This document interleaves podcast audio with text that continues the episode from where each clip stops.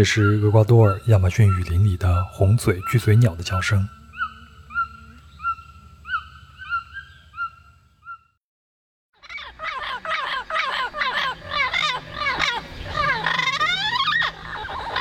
这是巴西蓝顶鹦鹉的叫声。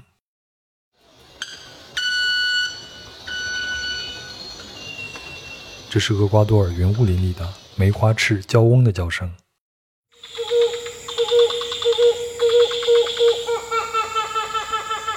这是盔心鸟的叫声。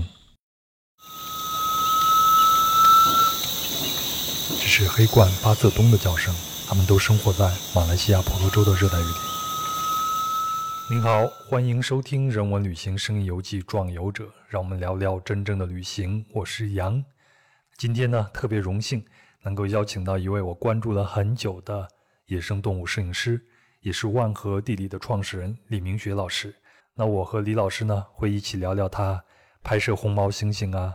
南美洲的虎鲸啊、美洲豹和美洲狮等野生动物的拍摄经历，以及在生态旅行能否保护到野生动物等话题。那我们的目的地呢，将涉及到马来西亚的婆罗洲热带雨林。南美洲的巴塔哥尼亚高原和巴西的潘塔纳尔湿地等等，那我还是先请李老师给大家打个招呼吧。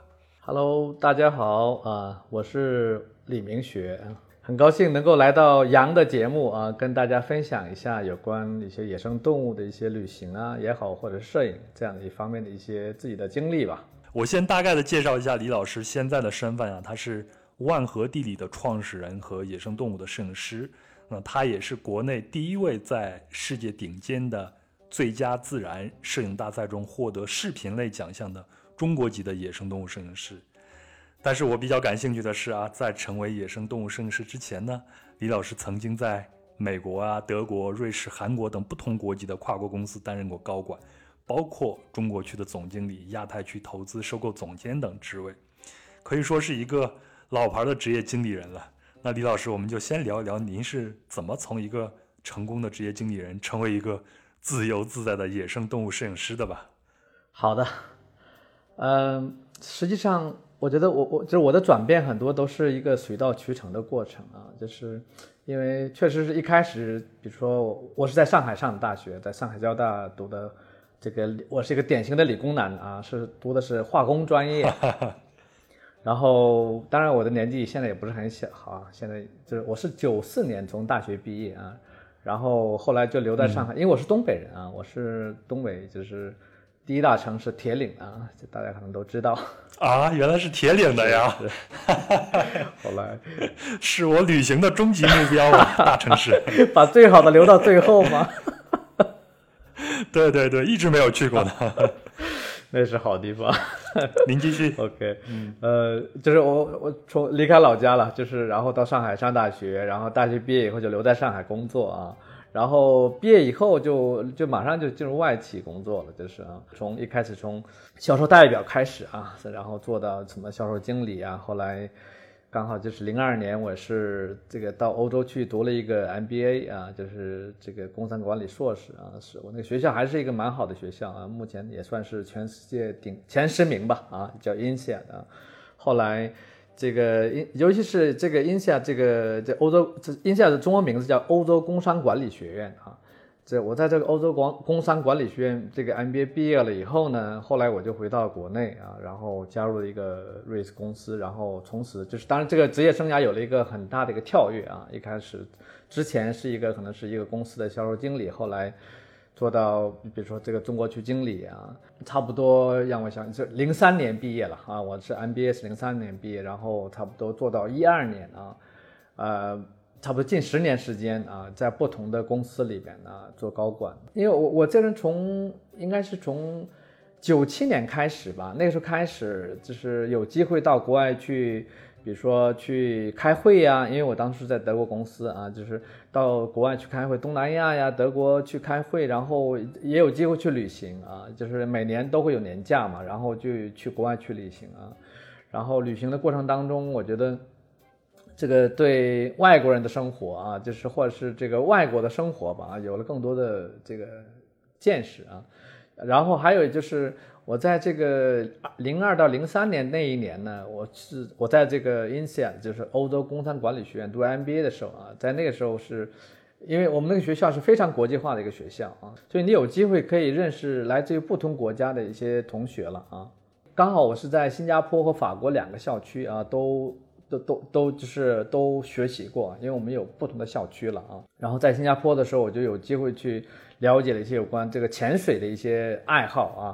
然后后来去法国呢，就是因为呃，在法国尤其在阿尔卑斯山区的这些山脉地区的话。那边很多人，欧洲人喜欢滑雪嘛，啊，所以我觉得这个我的一年在 INSEA 这那一年呢，对我的这个对生活的了解更加深入了，就是更说实话就更爱玩了，哈哈，中毒了对吧？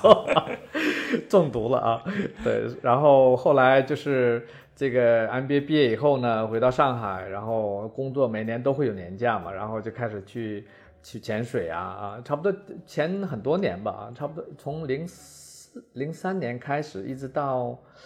一直到一二年啊，那段时间我一直都是每年都会有这个两三次出去都去潜水啊。当然，这个也是这个打工的过程当中了，就是我们的我们这也是也是在打工嘛。就是虽然你是什么中国区总经理啊，或者是亚太区的什么小总监或怎么样，你你只是高级打工了，是吧？然后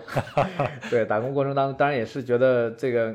这个对办公室的一些政治啊，很多因为不同的公司，因为我做过不同的公司嘛，啊，所以对不同国籍的一些企业的一些企业文化呀，有了不同的体会吧，啊，对。后来我觉得这个这样的生活对我来讲，觉得好像是有有有点乏味。说实话，我是觉得这个首先这个行业本身也不是让人那种激动人心啊，还有一个我觉得。在一个这种很大的公司里边做这样的一些事情，虽然你是已经做到了这个很高的位置，但是仍然是觉得不是那种让你觉得很开心的一种方式和一个生活啊。那个那段时间的旅行过程当中，也是对这种自然呢特别感兴趣啊。啊，我平时比如说我以前在家的时候看电视的话，除了看一些体育节目，就是看一些纪录片啊。纪录片嘛，最主要是看一些野生动物，像 BBC 啊、美国国家地理啊、Discovery 这样的一些，这个就是野生动物方面的一些纪录片啊，我们叫这自然历史的一些纪录片，心里还是有一个火苗吧，就觉得特别想有有这么一个机会，能够说，呃，能够让自己花很多时间去进入到回到自然环境里边啊，去能够接近一些野生动物啊，去拍摄它们啊。因为我在在零三年开始到一二年吧，这段时间潜水的时候啊，我那个时候我是已经开始在拍摄一些水下的一些东西啊，但主要是拍视频啊，就是我我对拍视，因为就我我我喜欢动物是因为喜欢它们的行为啊，因为视频才能够更好的捕捉和记录这个动物的行为啊。没错没错，因为那个时候你想就是。我还是四十几，当然现在我也是四十几岁啊，就是那那个时候，这这差不多 四十几岁，我觉得，这个如果想去过一个，就怎么说，就我不想再受这种办公室这种约束啊，就想过一些更加自由的生活啊。当然，这个也是这种选择，也是跟家里的这个这个我们家领导也有关系啊，就是。我们家领导也希望能够说，这个人生其实不是很长啊，就是也就几十年的事情啊，就想在这个短暂的人生里边能够有不同的人生体验和经历吧啊，所以我们就决定就是到国外去，选择到国外去生活，然后看到国外生活的过程当中，可能是做一些自己喜欢的事情啊，然后一三年啊，实际上是一二年开始有这个想法啊，就然后我有一年是在这个。叫这个密克罗尼西亚，我不知道，就是你你你有没有去过这个地方啊？哦，我还真没有去过。密克罗尼西亚是一个在帕劳和关岛中间的这样一个一个岛国啊，就是我去的是叫密克罗尼西亚是一个联邦啊，它下边有个州叫雅普啊，叫 Yap 啊，Y A P 啊，呃，这个地方实际上是一个潜水圣地啊，就是去看了一些那个魔鬼鱼啊啊，还有一些鲨鱼的很好的一个地方啊。一二年年。春节的时候啊，我跟我家领导是去这个这个非洲那个小岛国叫塞舌尔啊，到那儿去度假啊，然后我们就在海边就就在潜这个浮潜来就是玩一玩，先放松了啊，然后来了一个一一一个大佬啊，一看是中国的大佬啊，因为他们讲中文嘛，讲不，然后就是我我们就在那个上海滩上碰到了，你知道，然后就聊天啊，就是他说啊，这个我们在在这个密克罗尼西亚呢，在做一个一个项目，他说这做一些很大型的一些旅游开发项目啊，然后那个时候刚好我们觉得，哎，这个挺有意思啊。而且它那个地方是刚好是就我比较熟悉的地方，我没有去过，但是我我我知道那个地方是一个全世界看这个魔鬼鱼，就是非常容易啊这样一个地方啊。所以我觉得，哎，这个看来跟我们比较搭，因为他他反正那个是老板了，大老板是这个国内来的一个大老板，他想在那儿做，这刚开始要做这种旅游地产开发啊，然后我们就一拍即合啊，他也需要人，需要像我这样，就是有这个国际工作经验，这国际视野，还有就是语言的各方面的没有问题啊，跟国内跟国外都没有问题嘛，所以这个我们就一拍即合，我就是我就我就加入他这个公司啊。然后后来就去了这个雅普这个地方啊，待了一年多，工工作生活了一年多吧啊，然后这个当然这周末的时候可能就会去潜水啊啊，就是平时的时间当然就我们在那边有个小的办公室啊啊，然后做一些比如说这个在跟跟当地人租地呀，然后谈协议，跟政府谈什么投资协议啊这样的一些事情啊，然后差不多在那儿做了一年多吧啊。一年多，刚好可能是公司那边有些变故啊，就是可能那个项目看起来就是这个进展有点有点困难啊。然后我觉得，这个当然这也不是公司就这个这希望我们走，我只是觉得在那儿。因为当当然我的当然薪水也是比较高了，我想这个拿着那么多钱 干活儿，我觉得也是 也没意思啊。后来我们就离开了啊。我想我们还是有点职业道德了 啊。然后后来我们就刚好决定这个到到马来西亚的沙巴啊，因为沙巴可能在国内现在是名气还是比较响了啊，就是很多人。都到这边来，就是就海就等于是海边度假啊，就是像仙本那呀、什么雅比呀这边的好，然后吃海鲜呐或怎么样啊？呃，实际上，因为我在过去的时候，就是呃我在一零六年和零八年啊来过两次沙巴啊。零六年来沙巴是到西巴丹来潜水啊，因为沙巴有一个。起码世界前五名的这个这样一个潜水圣地叫西巴丹啊，有那种什么很壮观的一些海狼鱼群呐，或者是什么杰克鱼风暴啊啊，还有很多海龟啊，就你可能一潜下去能看到很多海龟啊，还有就是鲨鱼也是到处都是啊，就是如果来，因为这个沙巴呢是在这个一个大的岛上啊，这个岛叫婆罗洲岛啊，叫 Borneo 啊。Borneo 这个岛呢，是全世界来讲是第三大岛啊，就是第一大岛是格陵兰岛啊，第二大岛是叫新几内亚岛，第三大岛就是这个婆罗洲岛啊。婆罗洲岛这个岛很大，实际上啊，然后它实际上是有三个国家啊，在这这它的领土是分为三个国家，属于三个国家啊，一个是它差不多这个岛的下边的大部分，差不多接接近百分之七十吧啊，这个土地是属于这个印尼的啊。它是分成几个不同的省啊，什么东加里曼丹，什么北南加里曼丹，还什么西西加里曼丹，就是分分成几个这个加里曼丹的省啊。然后呢，还有两个是就是北部最北部就是沙巴这个这个岛的北最北部，然后西北部叫沙捞越啊。这两个沙巴和沙捞越是属于马来西亚的啊。然后还有就沙捞越和沙巴中间有一丁点儿的地方叫文莱啊。所以说这个这个岛呢是这个领土是分属于三个不同国家啊，马来西亚应该现在是分东马和西马啊，就是吉隆坡那部分啊，就是呃什么连着西班牙呀，不是不是西班牙的新加坡啊那个地方，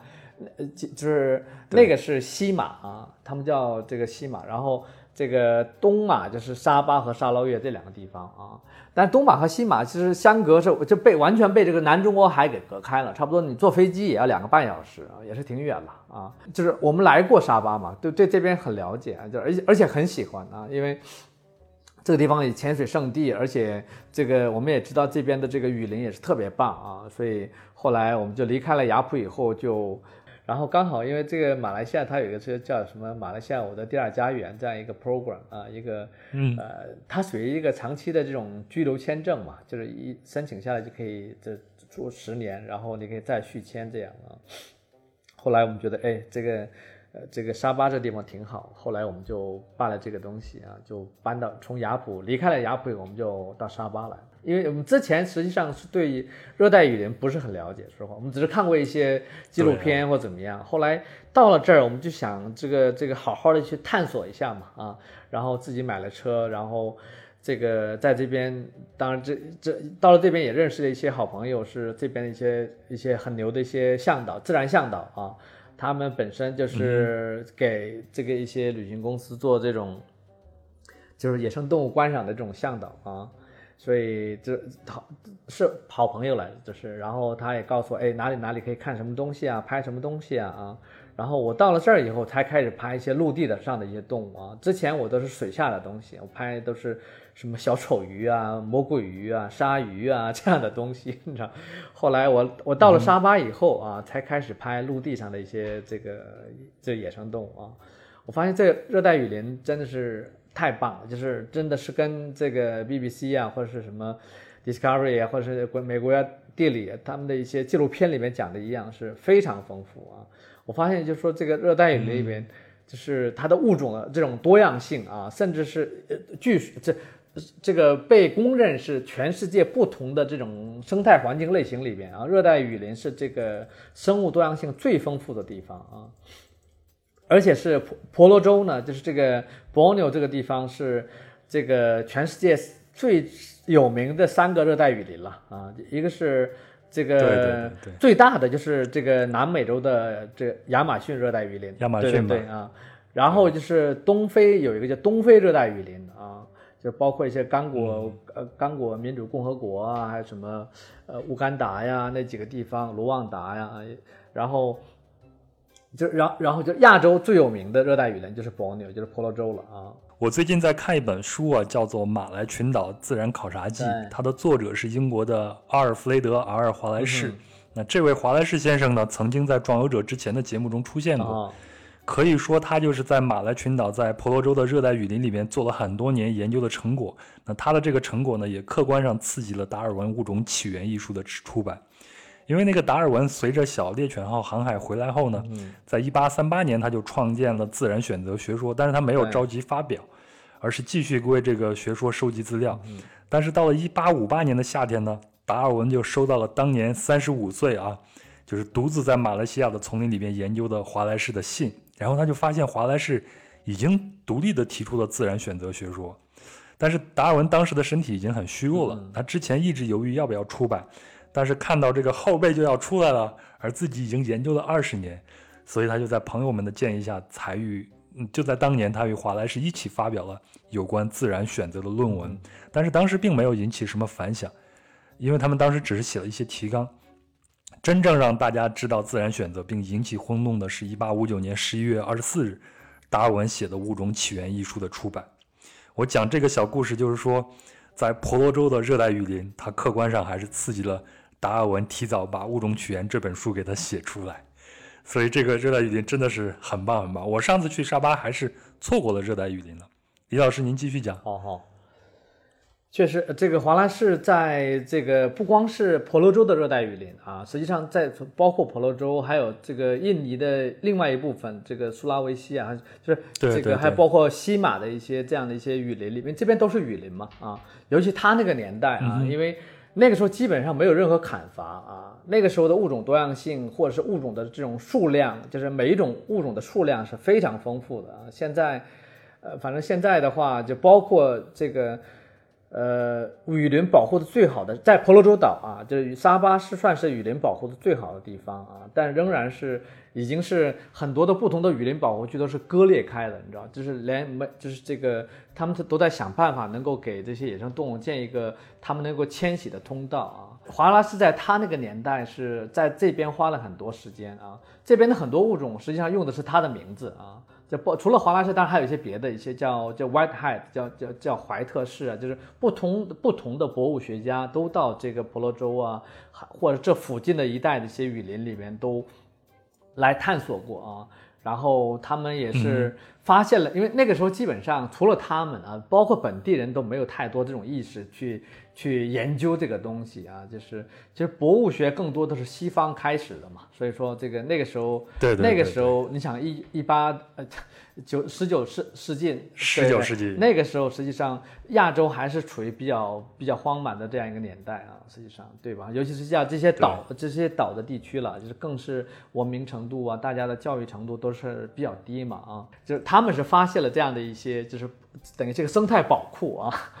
后来我就我就我我就自己和我们家领导就是两个人会到不同的保护区去探索嘛，就是去寻找啊，去看一些东西啊。然后呃，因为这边的话，这边的热带雨林其实是有几个这个这个这旗舰物种吧啊，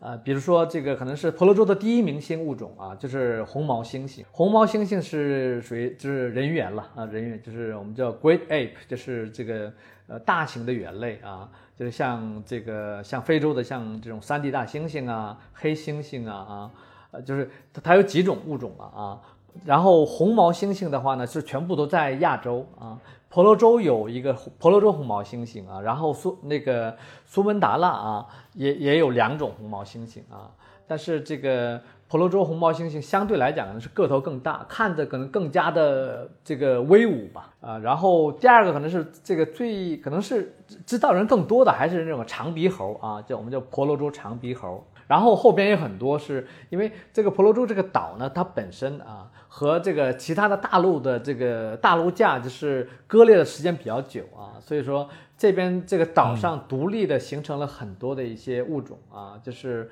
这些物种是只有这里才有的一些特有的物种。这这也是婆罗洲它这个能够成为呃 BBC 啊或者是这些纪录片公司啊，他们这个那么多的纪录片。每个基基本上每个系列的纪录片啊，除了什么海洋了啊，海洋他们也会来什么西巴丹这样的地方啊。如果拍陆地的话，是肯定会有婆罗洲这么一站，就是啊。所以这个就我我我跟我我老婆两个人也是去去基本上去遍了这个沙巴这边的所有的一些最好的保护区啊，然后去拍呀，就是因为我我拍了很多东西以后，我会发到什么朋友圈或怎么样啊，然后被我的一个 MBA 这个同学给看到了，因为他是。这个国他在他的 MBA 毕业以后回来也是自己创业啊，然后他的公司是主要做一些网络上的一些内容啊，比如说呃，他公司名字叫万和万和天宜啊，万和天宜啊，是他们呀，对对对，万和天宜啊，然后呃，当然这个他们里边也有一些这个网红了啊，比如像什么这个他们一开始做的一种网络的短剧叫这个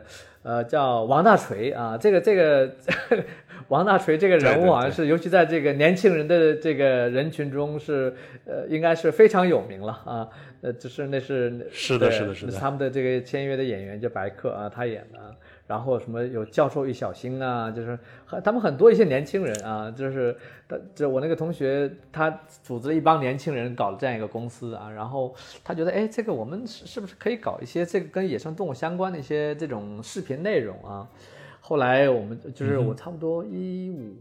一四年一五年吧，一五年到一五年回到国啊，回回国跟他一起来做了这个万和地理这个项目。万和地理本来是想做一个什么呢？是想做一个视频项目，就是我们考虑做可能是像纪录片这样的一些东西题这个题材啊，就野生动物纪录片。因为国内你看国内现在啊，就是。我们在电视上看的纪录片，以前就现在还慢慢多一点了。就之前清一色都是这 BBC、美国国家地理、Discovery 这些大的国际上的一些这个纪录片公司拍的东西，然后国内引进到我们的电视台是吧？哈，然后他们在播放的啊。就是我们自己拍摄的，就是包括央视，好像他央视曾经在肯尼亚拍过一一次啊。但是拍的东西也是跟这个人家 BBC 啊是没有办法比了，你知道吗？就是，就不是说它的设备比这个人家差多少，而是说你这个故事，你这个这个呃讲述的方式啊，很多方面啊，就是就等于是还经验方面就是严重欠缺嘛啊，就是跟人家没有办法比。我我们就想，也也许我们可以做一做啊，因为确实这这个是我们纯粹是因为喜欢这个东西，就想做一些。能够说这个相关的一些项目吧，啊，后来这我回到国国内以后，也去跟一些电视台啊，就是这跟他们开会聊啊，然后发现在国内，你想自己这个自己拍摄纪录片，想在国内，比如说上电视台啊，那那个价钱他们给的是实在太便宜了，就完全没有办法 cover 你的成本啊，所以 就是不尊重我们的版权嘛。反正我觉得在在中国，就我觉得这个纪录片这样的题材，你想赚钱是很难了啊。尤其是尤尤其是像养野生动物这样的东西啊，因为野生动物本身就是一个相对来讲也是个小众的题材嘛。所以在国内现在最赚钱的就是综艺，包括一些他们就是真正的有心人士想去表达一些比较严肃的话题，他也要通过综艺的这种形式去把它给包装一下啊，再拿出去去卖，才会进入到大众的眼光里边。但是就会碰到一些非常不专业的事情，比如说前段时间有一个综艺节目，呃，上到雪山上去采了一朵雪莲，但是那个雪莲是一种珍贵的植物，是不能去触碰、不能去采的。是最后节目组又跳出来说，好像那个是一个道具，但这个事情就是已经给大家传递的是可以可以采的，对这，其实是一个非常不专业的，对吧？确实，我觉得这个后后来就是我我不是跟我的同学就汪浩天一啊。呃，呃我们探索做那种相对大制作的一些方向，就说后来我们也想，就是，呃，做要么做，既然是国内这种真人秀这么火，是吧？哈，我们是不是也可以做一个是，呃，去自然探索这样一个题材的一个真人秀啊？后来我们研究下来，就是也跟一些不同的平台啊去去聊啊，他们觉得这个东西也是小众的东西，你永远就是没有办法，就是这个获得很大的流量啊。你没有流量的话，你各方面的收入，因为这个在网络上基本上靠的是广告嘛，就当然也有版权啊，但是如果说没有不能带来很多广告收入的这样的一些内容，你是你的版权收入也是不会高的啊。这个制作难度反而还比这个普通的那种什么跑男呐、这种，呃什么极限挑战这种啊，比这这种要拍摄难度要大很多啊。看来这个东西在国内想靠这种题材或这种内容的东西，你想做商业性的一些开发的话是挺难的啊。就我们就开始做一些短视频啊，因为我自己在就是之前这个潜水拍摄的一些很多视频素材啊，然后包括我在沙巴呀，后来也去什么坦桑尼亚呀，什么这些不同的一些国家就拍摄一些陆地上的野生动物啊，也拍了很多视频啊，然后就剪成一些短视频吧啊，就是。一开始是这个朝着方向就是做一些科普吧，我们就做一点，因为这个万我们这万和天宜是有一个就是我们叫这个呃一本正经的胡说八道这样的一个风格啊，就是我们喜欢轻松愉快的东西啊，所以就是我们就想结合这个万和天宜的这个一这一贯的风格啊，我们就想做一些轻松的科普啊，就是尤其是自自然类的科普啊，既起到科普的作用，同时也是很很欢乐啊这样的一些题材啊。但是这样的内容也是啊，就是小众的内容，你不管你怎么做都是小众，你知道吗？对对对吧？不管你是做大制作还是小这个短视频啊，因为喜欢这种东西的都是小众啊，所以后来我们觉得，哎呀，算了，这个我们还是就不做了，不就不做这样的一些想靠内容变现这样一个一个尝试了啊，把万和地理变成了一个是生态旅行的一个品牌啊。因为实际上，这对我来讲是一个非常自然的一个延伸和变化吧啊，因为自己以前去拍摄的地方都是选的都是这个全世界最好的一些保护区啊，有很多特别野生动物的地方啊，呃，其实呃跟我一样喜欢野生动物的人，国内实际上也是不少了。他们实际上就是也是一个对我们做生态旅行的人来讲是一个潜在的客户群嘛啊。因为他们也不光是想拍一些国内的动物，也想拍国外的动物，因为国外的动物毕竟是比国内动物要多很多嘛啊，所以我就对我来讲这是一个很自然的延伸，就然后我就开始回到回到沙巴啊，然后这个就开始先从沙巴开始做吧啊，就是开发一些这种生态生态旅行和生态摄影的这样的一些行程啊，所以就是我我现在是不管是自己单独去旅行啊，就是还是说这个组团去拍摄或者观赏啊这些野生动物，都是尽可能去一些相对来讲现在国内的人去的少的地方。那我们现在就回到我们的更具体的一些内容上来哈。我一二年的时候去过一次亚庇，但是我当时并不知道在马来那边还有这么有意思的热带雨林啊，所以我只是去亚庇外面那几个小离岛上去玩了玩。在那个离岛上，我还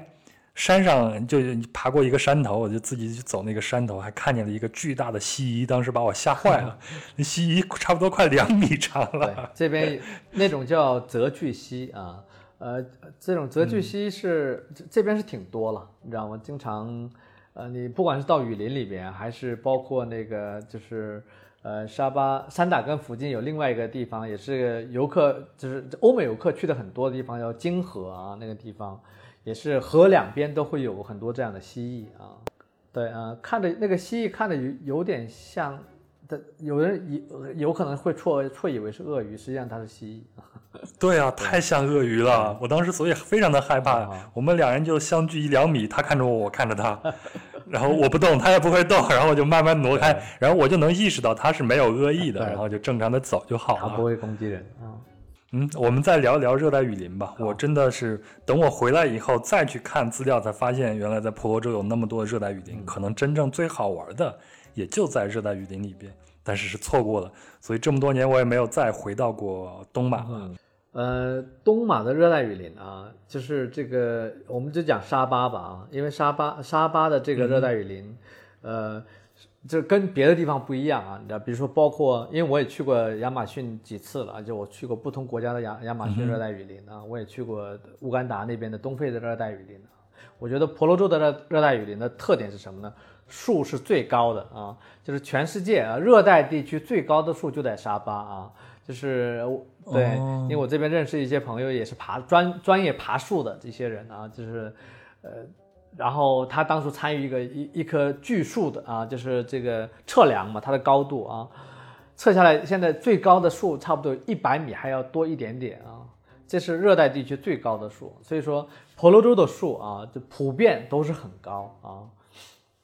然后很密啊，然然后就是雨林里面很密啊，里边有各种各样的植物，就是当然很多植物是带刺的那种啊，就是一它们实际上带这个植物生长出刺，它也是一种自我防御的一种机制了啊，它们不想被动物吃掉或怎么样啊，所以这个雨林里边这个呃进去以后啊，你会觉得首先树很高，你你在里边步道走的话，你就基本上你是就是。呃，在上面的树灌层就可以把这个这个把下边的步道给全给封住了，你知道吗？所以你是晒不到啊。然后在里边，尤其是早晨的时候、清晨的时候啊，在里边走，你能够听到各种各样的声音，就是啊。然后呃，就雨这儿的雨林，因为它物种非常丰富嘛，它从这种昆虫的话啊，因为这个全世界这个动物来讲啊，昆虫应该是这个最多的，你知道，全世界据说有这个。接近可能是，起码是已经已经定种的，都上百万种啊。嗯哼。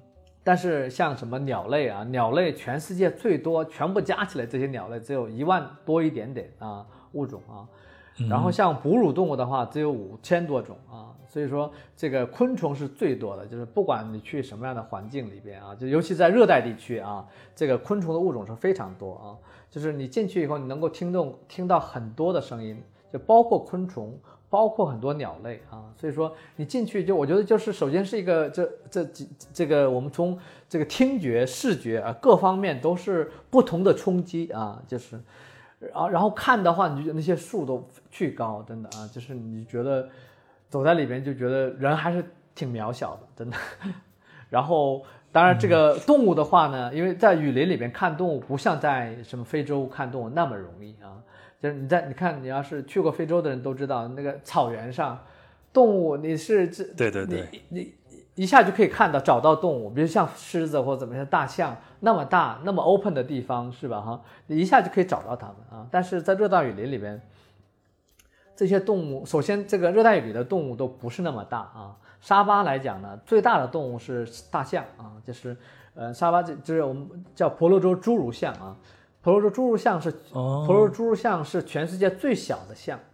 就是你看，就是我们象的话呢，就有这个几个物种啊，实际上是有非洲，非洲有两种象啊，一种叫草原象，一种叫丛林象啊。这个草原象是最大的，个头最大啊，就是我们平时看的最多的那些照片呐，或者是纪录片呐，或怎么样啊，都是非洲丛林象啊。然后呃，不是非洲非洲草原象啊，草原象，草原象，对。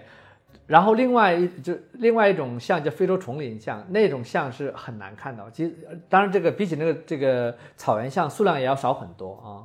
呃，所以这个我们经常也是没有没有多少人拍过或者看过这样的东西啊。然后就是亚洲象啊，亚洲象就是主要是这亚洲的象其实都叫亚洲象啊，但是婆罗洲侏儒象是亚洲象的一个分支啊。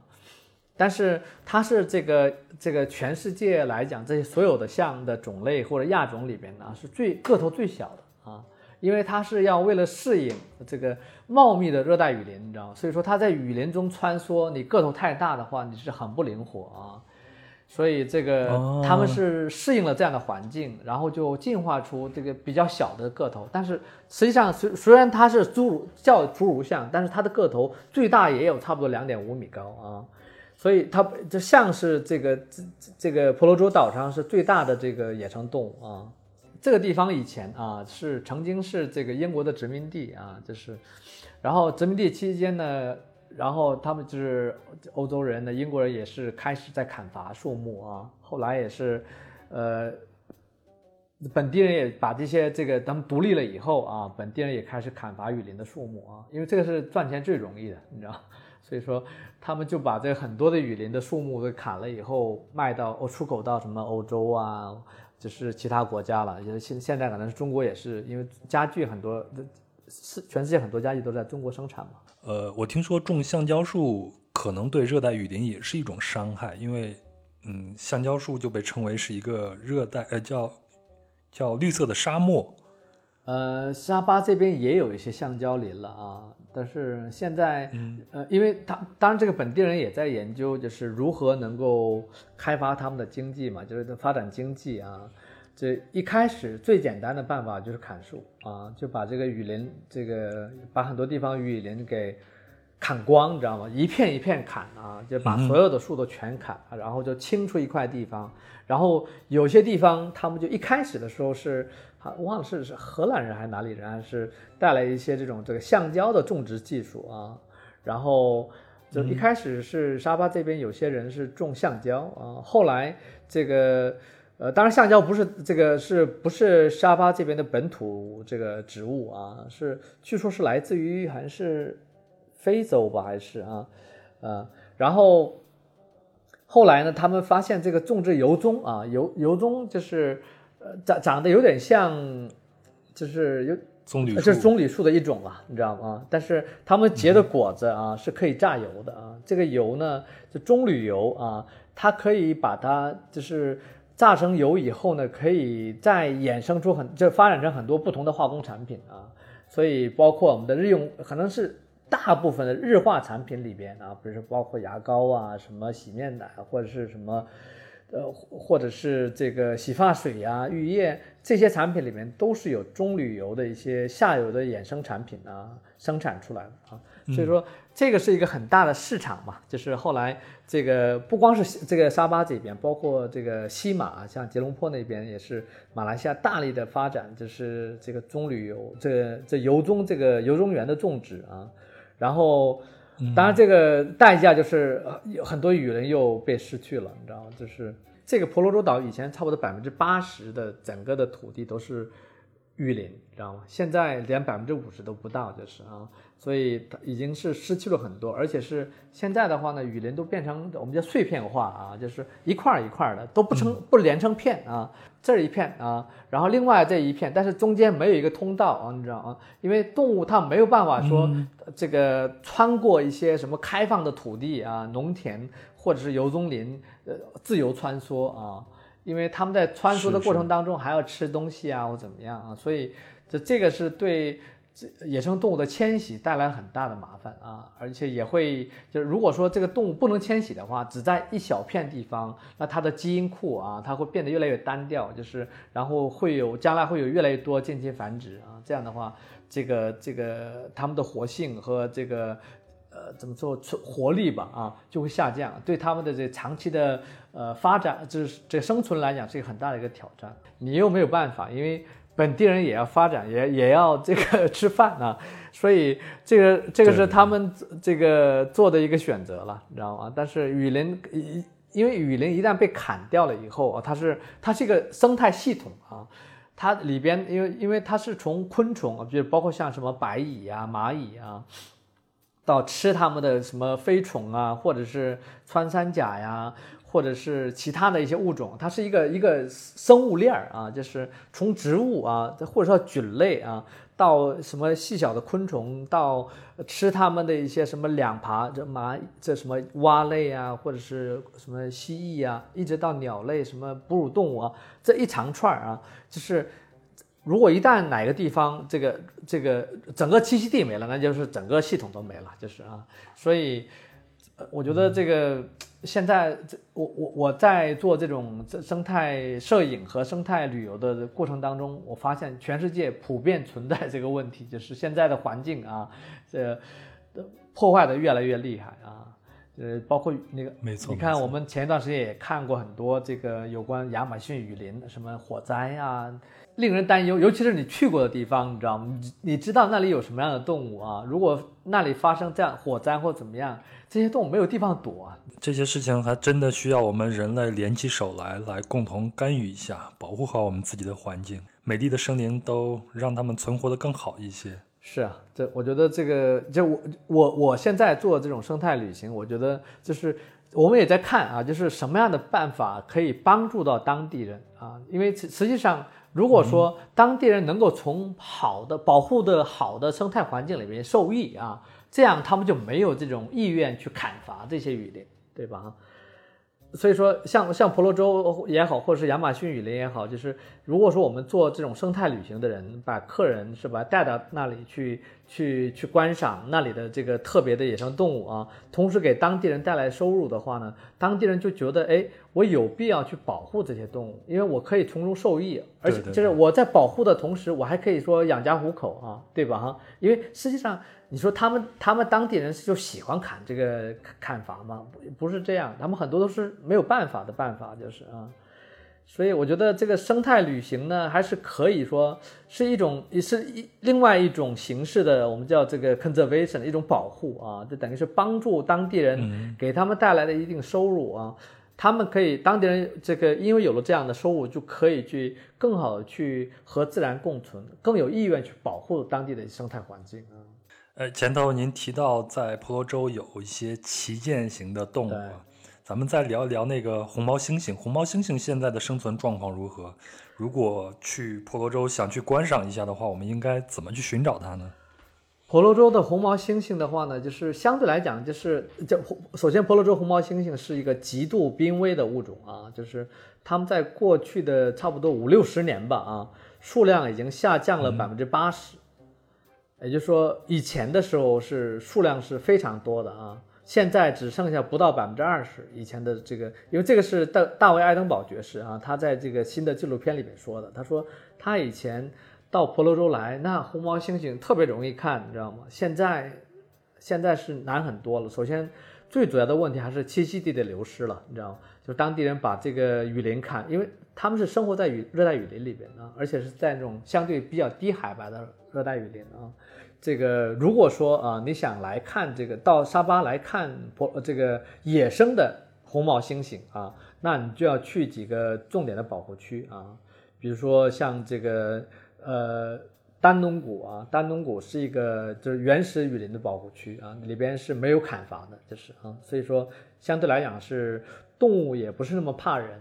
比如我基本上我每个行程都能够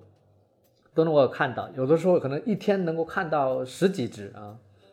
所以这个当然要要看去哪里啊，就是还是要去那些相对保护的比较好的一些这个比较偏远一点的保护区里边啊。呃，另外就是还有还有不少人是这个到沙巴去什么在三打根啊，三打根是第二城市嘛，那个附近有个叫西比洛的一个地方 s e r p i l o g 啊，那个里边有一个叫 Orangutan Center，就是红毛猩猩这个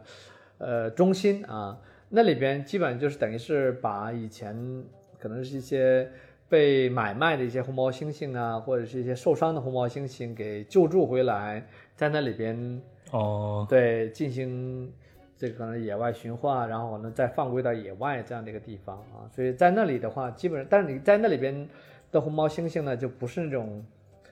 跟野外的行为和环境是很不一样啊。就是，就如果你只是时间很短，你想看红毛猩猩，当然你可以去这样的地方啊。但另外，但当然我我我是不会带我我的客人或者我的行程的 客人去看这种红毛猩猩，因为我们有有有对呀对呀，大把一定要看野生的呀，看大把的这个野生的红毛猩猩啊，因为红毛猩猩它的这个它们百分之九十七的这个基因是跟人类是一样的啊，所以说它们是非常聪明，真的，他们的行为很复杂啊，而且是。尤其是这个，你你要是看那个公的红毛猩猩，尤其是这种我们叫 alpha male 啊，就是等于是有点像这个大型的这个公的红毛猩猩啊，它有这种大脸盘啊，呃，我想你们应该看过照片或者是一些视频吧啊，这个它的脸盘很大啊，就是呃像一个肉垫儿一样黑黑的啊，这样就是看起来特别酷，特别威武啊。这样的这个公的红毛猩猩在野外看到，才能够看到它们的一些比较自然的行为啊。当然，其实你在野外也也也有机会看到，比如说这个这个雌性的红毛猩猩会带宝宝啊什么的啊，也挺有意思，我觉得啊。红毛猩猩它们的习性大概什么样子？它们也是一个群居的一个状态吗？不是，比如说它们会不会也会有有这种阶级的产生之类的？呃，没有的。这红毛猩猩和你看跟非洲的什么大猩猩啊和黑猩猩啊。或者是倭猩、倭黑猩猩啊都不一样啊，红毛猩猩它们是独居动物啊，就是说只有在它们发情，就是这个要交配的时候啊，它们才会这个公的和母的会聚在一起，交配完了以后就各走各的，就是呃基本上就这母猩猩就是雌猩猩呢，它就把宝宝生下来以后就它自己独自抚养啊，所以你基本上你是看在野外不容易看到说这个。好好几只红毛猩猩在一起啊，当然这种情形这这种情况会发生。那在什么样的情况下？就是说有一个很大的树果树啊，比如说上面结了很多无花果啊，或者是榴莲或怎么样这些，这个红毛猩猩爱吃的这样一些果子啊，他们就会。红毛猩猩爱吃榴莲呀？对他们，他们爱吃很多水果，包括什么红毛丹啊，就很多热带水果他们都爱吃啊。对，所以他们就会在这个，他们就基本上每天啊，就都会。这个筑搭一个新的槽啊，呃，他们搭槽就我我拍过他们这个搭槽的过程，就是差不多十分钟十五分钟就可以搭一个槽啊，就先是把这个找一个有点像三叉的这样的一些比较粗的树枝的地方啊，然后。嗯，他把旁边的一些细一点的树枝，咵咵，这个它的力量非常大啊，不管是公的还是母的，这这红毛猩猩，它它会一下可以把那些树枝给折断，下下边先垫的一些比较粗一点的树枝啊，然后在上面再铺一些细的这个树枝，然后它就往那一躺，这个很舒服，你知道？我觉得这个红毛猩猩真的是这个非常聪明的一种动物啊，然后就它们。就是他们是每天都要换一个草啊，这是他们的习惯啊。然后他们也是独居动物，这一点还蛮独特的啊。对啊，我觉得很有意思啊。就是，但是你想看到它刚好筑巢的过程啊，这也是要碰运气啊。真的是，就是在野外看野生动物就是这样的，你知道，就是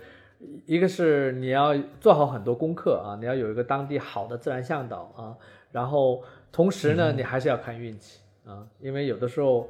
因为像婆罗洲雨林这样的地方，它能够进去的，我们基本上都是走的步道或者外边的主路，你知道吗？只有这个我们从路上就路边看这个雨林，这个在边缘的一些动物啊，因为基本上红毛猩猩或者很多这种猴子啊这样的动物啊，它们都是随着食物在迁徙啊，什么什么地方有果子结果了，或者是这个已经熟了啊。他们就会迁徙到那个地方啊，我觉我觉得他们真有很神奇的一些记忆，他们知道说大概什么时间我可以到哪里吃什么果子，就是这样。您在拍摄这些野生动物的时候，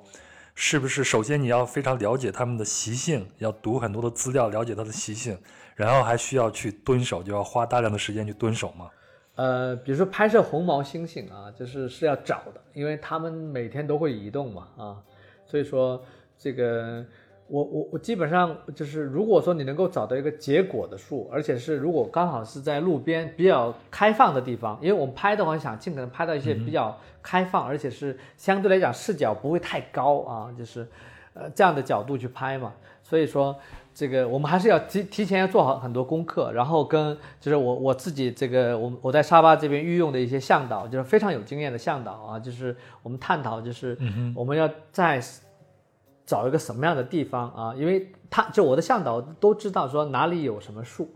所以说大概几月份这些树可能就会结果啊。所以有了这样的经经验以后，我们就可以说差不多不这个这样的季节可以到这个这样的树旁边去等，或者是碰运气可找这个红毛猩猩啊。因为他们红毛猩猩一天它的移动距离很短啊，不会超过一公里啊，因为它们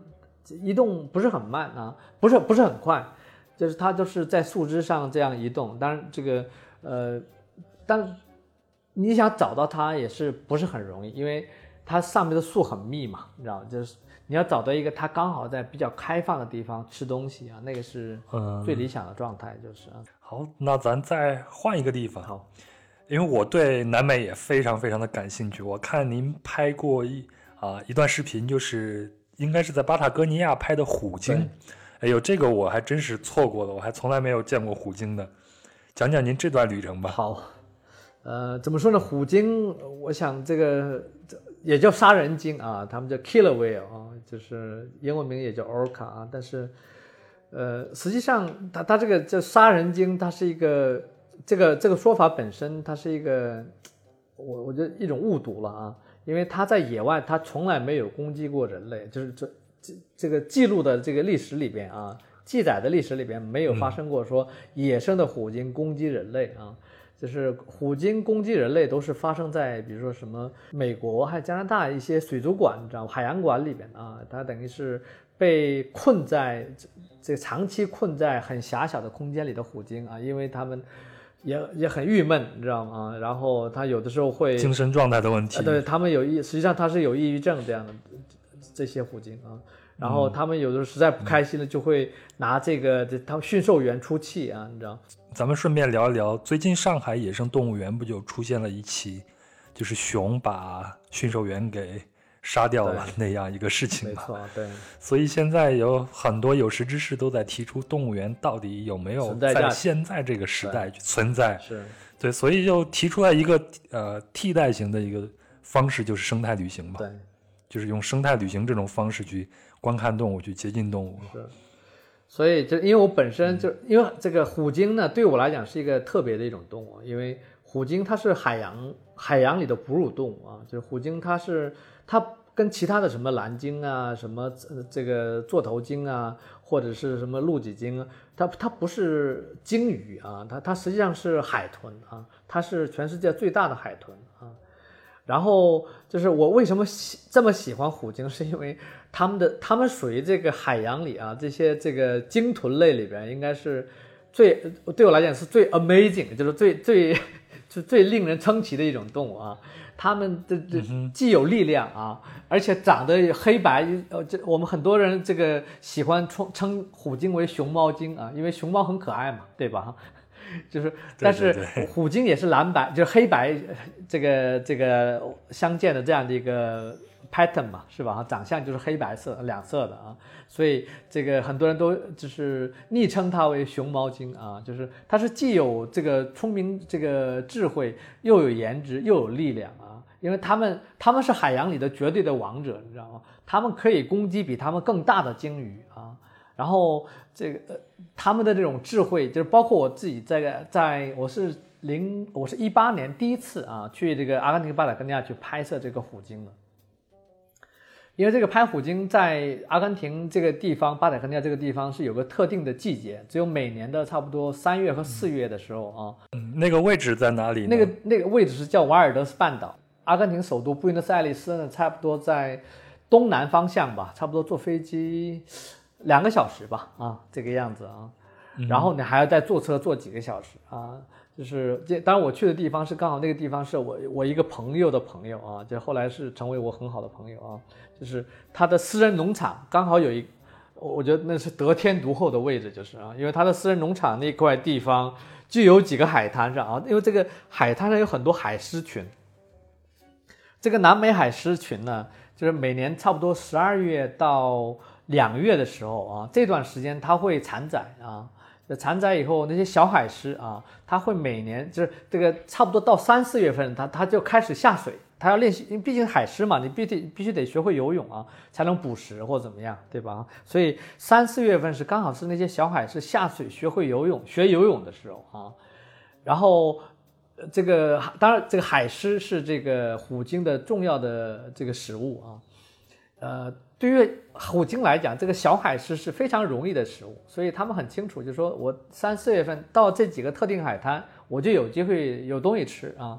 所以每年的三四月份，虎鲸都会在这个附近转悠啊，然后就伺机捕食嘛啊。然后刚好这个这我朋友那个那他有几个海滩，他反正地形不一样，有的是平的，有的是在这个峭壁上往下，它它四十五度角这样的一个方向拍摄啊。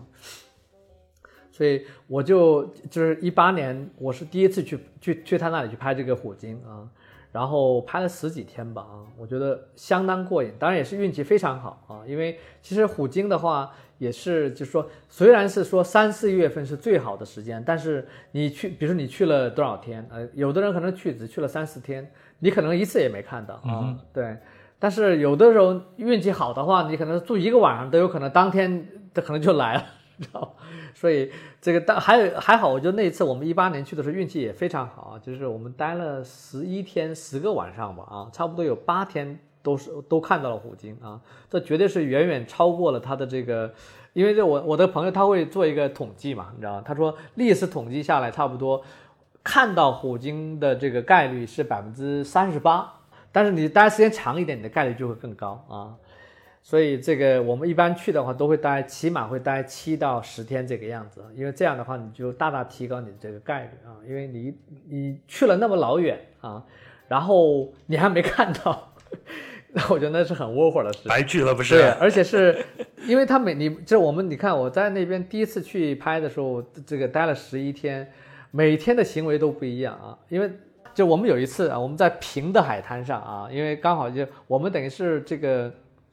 附近也有一些巡护员啊，会跟我们那个就我我那个合作伙伴啊，就是他他那个农场主，你知道吗？这会有这个 walkie talkie 的这个的对讲机的联系，说哎，这个我们发现这个他这个虎鲸在往往哪个方向走，然后我们就会坐四驱车哇冲过去，你知道吗，比等于是要比起这个虎鲸更早的到那个一个海滩啊，因为他们基本上都是沿着这个海滩，呃，什么从南到北，从北到南这样一直来回走，你知道吗？所以说，我们一旦是发现了这个虎鲸以后，就跟踪，你知道吗？所以这个，比如说知道它往哪个方向走，那我们就开车啊，就是提前到达那个海滩上等着，因为我们知道哪几个海滩上有海狮群啊，有海狮群的地方，他们因为这个，他们很清楚，就是他们这个经过的时候，是有海狮，他们就会过来捕食。虎鲸冲滩捕食啊，这个是非常非常有名的一个纪录片的一个一部分内容啊。但是这种，所以他们会冲到冲，他们是冲上冲上海滩上捕食这个小海狮，你知道吗？哇！它从从水下一下呼冲上，有的时候是它就是潜在水里边，你知道吗？它这个海狮它看不见，而且是因为它它跑水从水里边你想跑出来啊，因为水的阻力比较大嘛，所以说它的。这个它它的时间会稍微长一点，你知道吗？对海狮逃跑来讲，它是需要一些时间的啊。所以有的时候，因为它刚好那几处海滩，它是这个坡啊，海滩这个坡下去比较陡啊，所以说虎鲸在稍微有一点有一点点距离的地方，它就可以整个身体都潜在水下，海海狮是看不见的啊。这听起来不像是虎鲸，像是鳄鱼的作风啊！反正是我觉得这非常的聪明，真的。他们首先看到这个这个海狮以后，他们从远远的就潜，他就把整个身体都潜到水水下，你知道吗？潜水潜到很近的地方，然后一下子哗一下冲刺冲上来，就是啊，然后呢抓那个小海狮啊。他们经常是会冲到海滩上，你知道吗？因为实际上他们抓的海狮都是在海滩边的潜水的地方，他在玩水，你知道啊？像这种。是它这个虎鲸捕食的最理想的一种这个对象，就是啊，所以他们虎鲸到了这个很近的地方以后啊，它已经它在水下已经看到了，就是，然后它就一下子冲上来。这个时候有的时候小小海是可以运气好一点，可以就躲过，你知道吗？有的时候就会被被就被虎鲸抓掉啊。然后另外就是我觉得特别好玩是什么呢？就是我们有一次在比较平的海滩上等嘛，我们前面实际上没有海狮，它有的时候。会跑到我们，因为我们我们实际上离水边只有四五米这个样子，但是也是足够安全的地方。离虎鲸不会冲到四五米以上的地方来这个抓东西，它只是冲一一个惯性冲上来，能冲上差不多两两米三米这个样子啊，然后它它就可以说借着后边上来的浪，它可以再返回到水里边啊。它有有一次这个虎鲸跑到我们这个前面，抬头看我们，然后抬头看我们还吹个口哨啊！我觉得这简直是这种事情，你真的是，我觉得在其他的动物身上不可能发生，你知道。所以我觉得还有就是因为这个虎鲸这种冲滩捕食呢，它是它不是这个不是与生俱来的这种这个本事啊，或者是技术，是他们要就是这个长大以后啊，他们要后天学习的这样一个技术。所以他们就是我们上次在就是一八年那一次也是看到，就非常幸运看到他们这个一个大家族啊，就是等于是妈，因为。他们是一个母系社会，就是妈妈啊带着宝宝啊，就是好几个宝宝，有的时候会有他们的姐妹啊，在一个一个群里边啊，然后养就是养活这个自己的这个子女嘛。然后这个是妈妈会带着宝宝们练习这个冲滩捕食，你知道吗？啊，还有有的时候他们就是他他不他他看他他们等他们吃饱了或怎么样啊，他们就不捕食，他们就是逗那些海狮玩，你知道吗？然后 海狮，这我曾经做过一个二十分钟这个一个虎鲸的一个纪录片啊，就是如果要是呃有朋友如果感兴趣的话，可以到那个微博上搜一下万和地理啊，就是我这里边有一个这个差不多二十分钟的一个纪录片。好，那咱再换一个站，咱们下一站去潘塔纳尔湿地好吗？我也很喜欢这个地方。但是我第一次去的是呃巴西的潘呃巴西的马瑙斯那个地方去体验了一下热带雨林，但是在那儿我并没有看到太多的野生动物。但是到二零一六年我第二次去南美的时候，就选择了潘塔纳尔湿地。到了那里我就是哇哦然。就跟在东非大草原上看动物是一样的，到处都是好看的动物、有趣的动物。对于很多鸟，首先有很多鸟啊，潘塔纳尔湿地就是是鸟类，起码有三四百种吧，就是有很多种鸟啊，呃，而且很多鸟都是成，特别是金刚鹦鹉哈，呃，金刚鹦鹉有有有几种，对，有就包括这个。呃，比较珍惜的叫我们叫紫蓝金刚啊，它是全世界最大的这个会飞的鹦鹉啊，叫紫蓝金刚鹦鹉。我觉得这个，当然这个去潘塔纳尔，我一般就比如说自己去潘塔纳尔也好，或者是组团去的话，都是最最大的目标还是美洲豹啊。哈哈，对我我是错过了，没有看到，是吧？哈，因为美洲豹你记得一定要开车到这个河边，你知道吗？就是你要开，它不是有一条路叫 Transpantanera 啊？我不知道中中文怎么翻译的，反正是那条路有一百多公里长啊，从这个从大门口一直延伸下去啊，你要开几个小时才能到底，然后你要坐船去在河上寻找这个这个美洲豹啊。就是美洲豹现在实际上看起就是还是比较容易看啊。如果你要在那待几天的话，总归会有机会看到啊。但是你是不是运气够好，会刚好碰到这个美洲豹捕食凯门鳄这样的行为，那就要看运气了。对，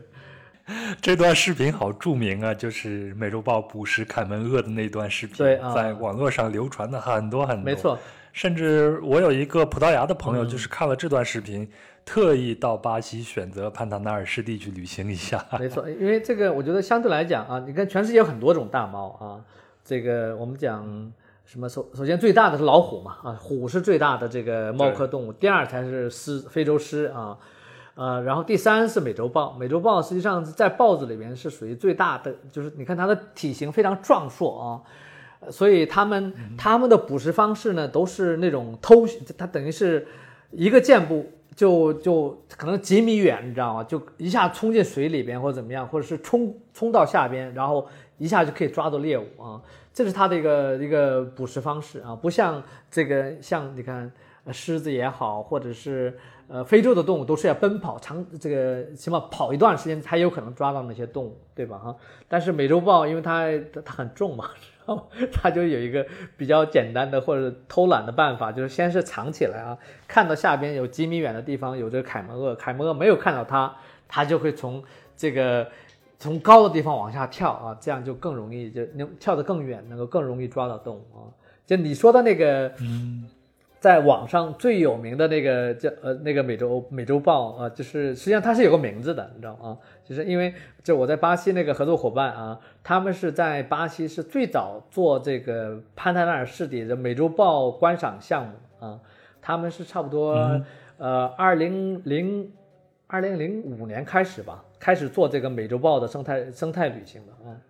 然后他们是唯一的一个公司在那边是把看到的美洲豹拍下来它的正面和侧面的照片以后啊，因为其实每个美洲豹它的脸上的这个图案啊，和我们的人的这个指纹一样啊，它都都是独一无二的啊。他们就把这个所有的每就每年啊。他不同批次的客人看到和拍到的这个美洲豹的这个照片，全部都集中起来，然后建了一个数据库，然后给每个美洲豹起了名字啊，对。然后我我一八年去这个巴西去拍的时候，就是我还发现了一个他们从来没有看到过的一个美洲豹个体啊，然后他们就给你机会，就说由由你来命名这个美洲豹的名字啊，我我就我我就给它起了个名字叫明。自己名字里边的一个是吧？啊，对我我想起一个名字是这种汉字的一个一个名字嘛啊，而且它相对来讲比较容易念啊，对名啊，然后呃，但就是相对来讲，我觉得美洲豹还是比较容易看。我们去可能是待了，我我一八年去我是自己去拍嘛，然后一九年我带团去的啊，就是一八年我自己去差不多待待了拍了六天吧啊，在那儿。总共看了差不多十只美洲豹，不同的美洲豹个体啊，其中就包括你你说的网上那个最传奇的那只美洲豹啊。实际上，那个美洲豹传奇为什么传奇呢？一个是说那个视频啊，确实那那是国家地理的一个美国国家地理一个视频，在 YouTube 上面，它现在播放量已经超过了接近六千万次啊，就是那个是是的，那是最有名的一个视频啊。然后那个嗯，它叫什么名字？那个美洲豹，它的名字叫 Mick 加瓜啊，就是它叫 M M I C K 啊，然后加瓜啊，然后就是这个美洲豹，它另外一个特别之处是什么呢？它的有一只眼睛是瞎的，实际上啊，它等于是独眼独眼侠，你知道吗？就一个一个，它用一只眼睛还可以去捕猎啊。还能够就是在这个跟其他的美就是比较健康的美洲豹打斗或怎么样，它都一点也不输，而且是它经常是能够打败其他的这个这个青壮的一些年这个年轻的美洲豹，你知道吗？公美洲豹啊。所以那个是他，就是那只美洲豹，绝对是这个潘德纳尔的传奇啊！就是我一八年去的时候还看到它，而且是我我也是跟踪它嘛，就是看到以后，它就在水这个河边啊一直走，它想伺机找到一些合适的这个捕食对象，它就要想想发动攻击嘛。但是我们那次看它没有成功，就是啊。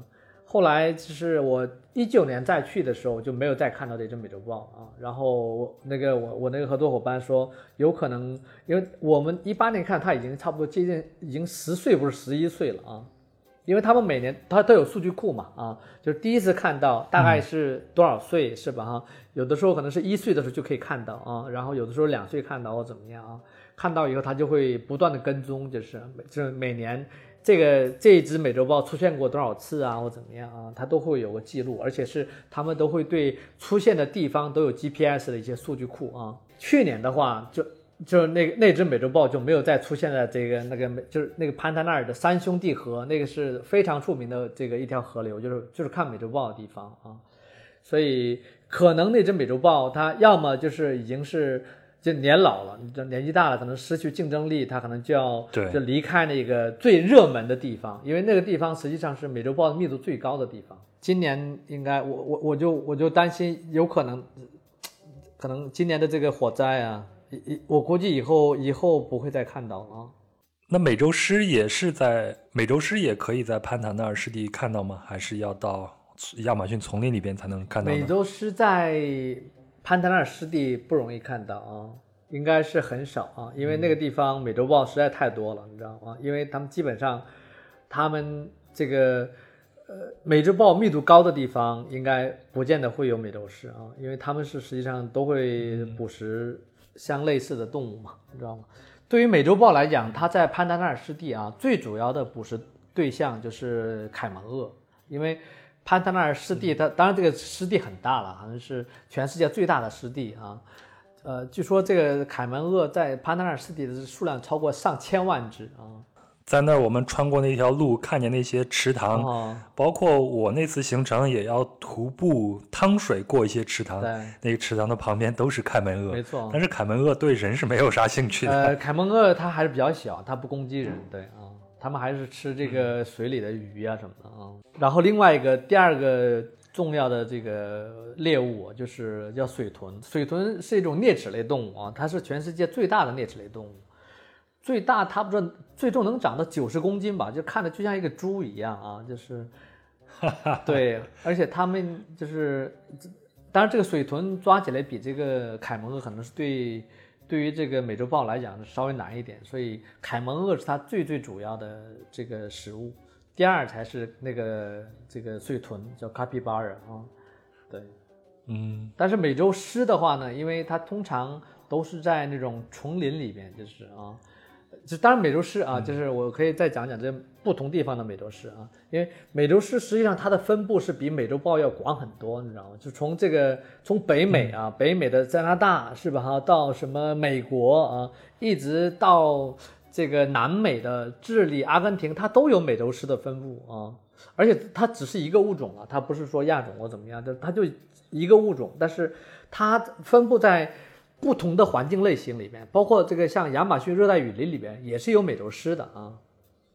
嗯哼，但是包括像这个智利、阿根廷那些巴卡，就是那些很开阔的巴塔哥尼亚那些这个这个呃山区啊或怎么样，也是有美洲狮啊。但是美洲狮的话，就是在就就我就我去年有去拍这个智利的美洲狮，就是在智利那一侧的巴塔哥尼亚啊，因为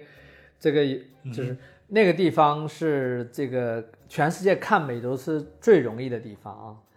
就是比起于你在你想在热带雨林里面看美洲狮，这是这这种机会啊，是基本是可等于零，就是啊。也许你可以通过一些什么红外相机，你你把这红外相机什么这个绑到一些有可能这些猫科动物经过的一些步道上，你知道吗？啊，有可能会拍到。但是你想在这个路上看到美洲狮，尤其在热带雨林里面碰到，因为热带雨林因为它很大嘛，你知道吗？就是动物很容易躲啊。对，你想碰到美洲狮的概率是非常低的啊，所以这个呃，你想拍美洲狮就要去这个啊智智利去拍啊，因为那个地方就是个巴塔哥那样一些呃有有一点点山区了啊，就是但是就是有点像丘陵一样，就是凹凸不平的地方啊，它不是平原啊，不像我们什么国内那种平原一马平川那种啊，但是。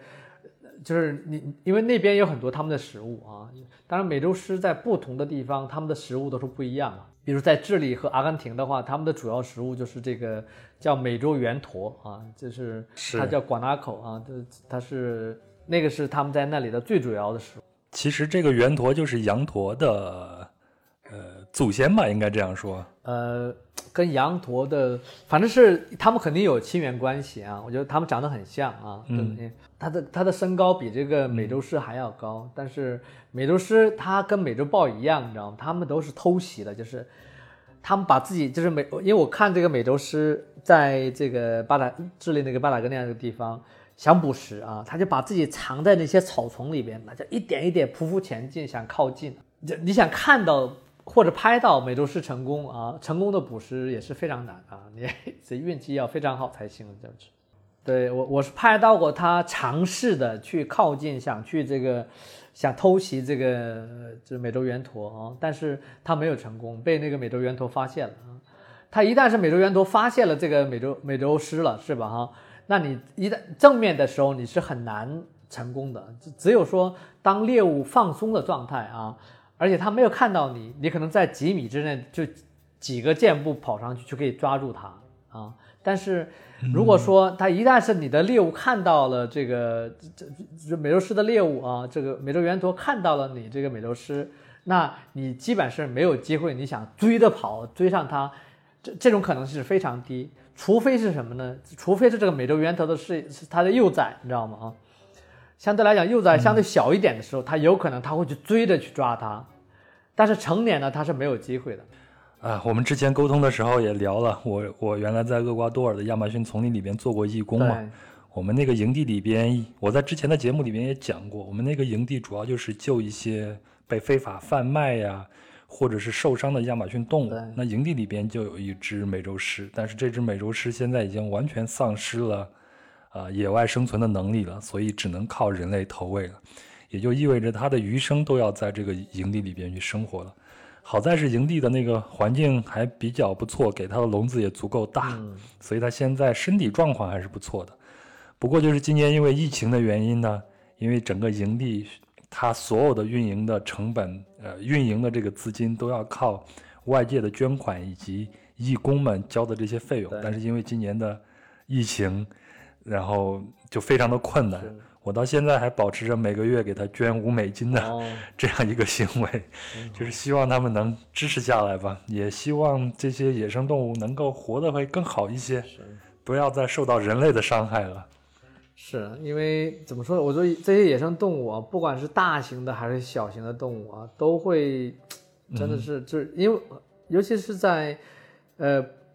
那些当地人呢，因为有些人还是有这种偷猎的习惯，你知道吗？就是当然有有有的动物它本身是那种最高等级的保护动物啊，你要是抓它的话，你你你这偷猎的人一旦被抓到，那可能会受受到比较严重的惩罚啊。但如果不是这样的话，那那些动物，比如本地人抓了以后吃啊，或怎么样，是没人管的啊。就包括我在巴西，就是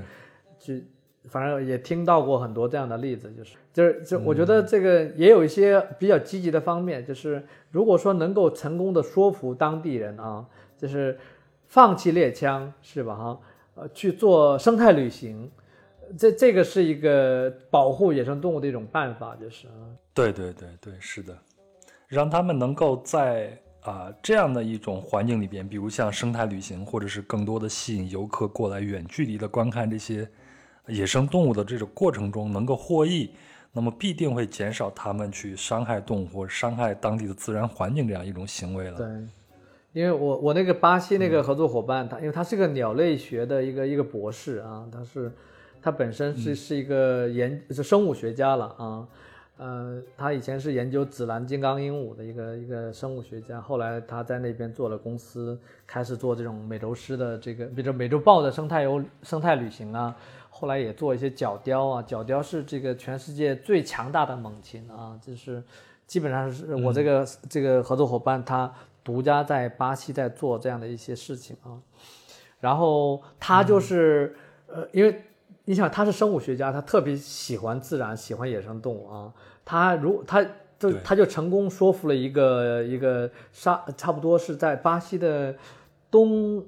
东北部吧，有一个地方啊，那个地方有一种比较特别的野生动物啊，叫棕狼啊。棕狼就是它的腿特别长，你知道吗？它大长腿差不多，它的这个它的这个肩高差不多有一米高啊。它它既不是狼，也不是狗啊，或怎么样，就是它是一个一个呃。这个它这个属里边的单一的物种啊，就是很独特的一个物种啊，就非常非常神秘的一个物种啊。然后刚好在一个一家一个家族啊，就巴西本地的一个家族人家的一个他们的这个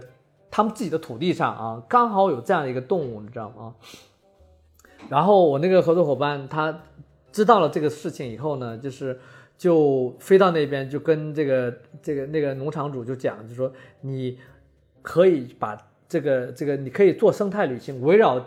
这这几个，因为他那个农场实际上有很多不同的动物了啊。因为他之前这个农场主之前是个猎人啊，他就是每次出去开车出去都能装一车动物回来，你知道吗？然后就卖啊，或者吃或怎么样啊，因为那个是他们以前最主要的收入来源啊。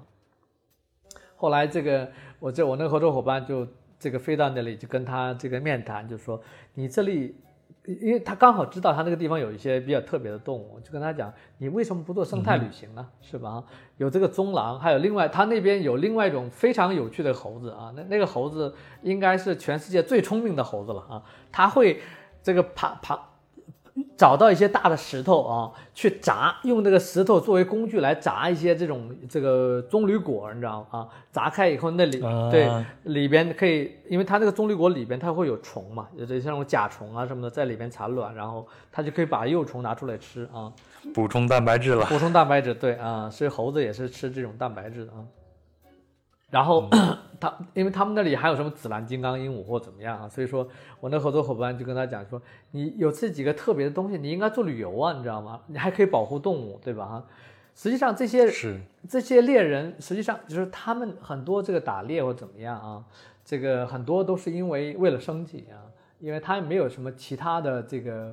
呃收入来源啊，尤其在那些这个比较偏远的地方。所以如果说这个能够成功的把一个猎人是吧哈转变成一个生态旅游的一个从业者啊，这这这个绝对是一个非常积极的事情啊。后来他就他就想尽办法保护他那个地方的动物啊，尤其那些棕狼啊、那些猴子啊什么的啊。所以我后来我去我就是一八年我去巴西的时候，我也去了那个地方去拍那个棕狼啊，拍那个猴子啊，还有那儿的那个紫蓝金刚鹦鹉也非常多啊。所以我觉得。这这我我我个人是觉得特别好，真的，我觉得一方一方就我也喜欢去就是支持这样的地方的人，就是因为你给他们带来收入啊，他们就有意愿去保护他们这个这游客感兴趣的动物，对吧？哈。所以他们就会是的，是的，是的。因为一旦是因为他们抓的一些动物都是通常都是抓的是最大的动物，而且都是生这个生物链里边最顶端的动物啊。你一旦把最顶端的动物给抓了，或者是灭绝了，那它的整个生态链就会乱掉，就是啊，对吧？我我在拉美旅行的时候，包括从中美洲到南美，就看到有很多这样生态旅行的这种项目，比如像哥斯达黎加，嗯，它有专门保护树懒的这样的一些机构。那它呢，同时还可以开放，就有限度的开放，让游客去近距离的观赏一下树懒，嗯，但不会对这些动物造成什么伤害。哥斯达黎加还有很著名的就是那个海龟的保护基地，大家也可以去做义工，或者说去参观一下。那在巴塔哥尼亚地区也有很多，巴西也有很多，像我们刚才讲的，呃，潘塔纳尔湿地也有很多这样的生态旅行。我觉得这种旅行真的，这种方式真的是很好，你既不破坏环境。还能让当地的这些人有收入，而让他们也不去破坏环境。生态旅行社，我我认为是一个比较比较好的方式。一方面带给给游客带来快乐，真的给他们增长了很多自然知识啊，呃，包括你你拍到一些很很好的照片，都是很令人开心的事情，是吧？同时给当地人带来收入啊，这些收入有了这些收入，他们就就没有必要去破坏环境。对吧？所以我觉得这是一个比较可持续的一种，就那一一种方式保护的方式啊。像那种捐助啊或怎么样的，就是，但是捐助，如果你要是这种捐助能够持续不断的来，那也可以，对吧？它不是有有些地方是靠义工啊，有些地方是靠一些基金会的一些什么，有些金主给他们一些捐助啊，是吧？哈，可以保护。是。但是生态旅行就是一个，它可以自循环，就是因为有客人来，你就有带来收入，你就可以这个就自己可以赚起来，对吧？所以我觉得，就我我我是蛮喜欢生态旅行这种说。呃能够起带来的一个保护效果啊，然后你看游客游客也是，你其实每次出去回来都是受到一次教育，实际上是对吧？他们觉得哇，自然这么棒，是是是，对吧？哈，就是觉得，尤其去到一些保护好的地方，就觉得哇，这个可能会比较说，哎，我们国内没为什么没有这样的地方或怎么样？就是，对我有两点感受，第一个就是经历过这种生态旅行以后。呃，你再回来，再进到国内的这些动物园，包括北京动物园，已经是做的很不错了。今年疫情期间，我还去了一次。但是你再进去看到你曾经近距离接触过的那些动物，比如像我曾经在做义工的时候喂养过那些南美的卷尾绒猴，你看他们关在那样的笼子里边，在这样的气候下生活，其实我心里边五味杂陈，什么滋味都有。我觉得把。把这些南美的这种热带地区的动物搞到北京这样冷的地方，哎呀，没办法。呃，另外一个呢，我我也会觉得，好像在国内这样的生态旅行并不是很流行。反正我是听的很少很少。我目前知道，在西双版纳的地方可能会有一些这样的项目，去看一下亚洲象啊这样的一些项目。我个人还是希望这样的生态旅行多多在国内也。嗯，慢慢的出现的越来越多，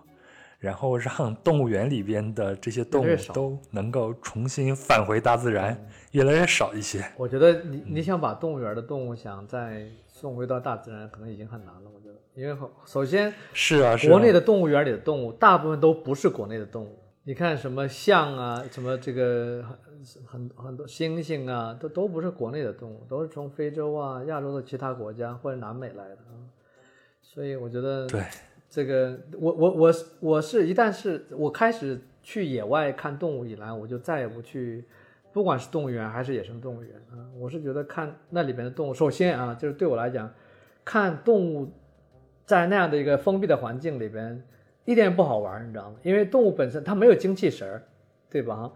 它们在野外动物的习性也会改变，完全改变，对，都变得很懒散，而且你看它的这种皮毛啊，状态都不是很理想，你知道吗？它们在野外吃它们这个这习惯吃的食物，是吧？哈。那它们的毛色呀就会很就是很漂亮，实际上对吧？但是动物园的动物，你你什么时候能看到动物园的动物看着很漂亮？当然，这北京动物园是国内应该是算比较好的，但仍然前一段时间我也听有很多人在说一些事情啊。然后最近不是上海的野生动物园也出事啊什么的，我觉得这个，但当然，我我我个人是觉得这个动物园。起码你不需要再上这么多了，我觉得对吧？你可能是对对对，你省会城市有一个或怎么样，就是大家从不同地方来到到这个地方看一看动物园，也也算一个事情了。别什么地级市每个地方都搞个动物园，搞了那么多，然后这些地方又没有经验和资质啊，能够照顾好这些动物，对吧？所以现在站在我个人的角度，你说我就在这儿动动嘴呼吁一下，大家都不要再去动物园了。其实我这种态度，如果我这样做的话，我这种态度也是不太负责任的，因为我确实不是一个专业的研究者，我只能出于我个人的感情，说我自己不太想去动物园了。我也不希望这些动物，呃，就是其他大洲的动物出现在这样一个大洲，在气候啊环境都不太好的一个地方生活。让他们在圈养的环境里边慢慢的失去自己的活力，这个确实很不人道。嗯，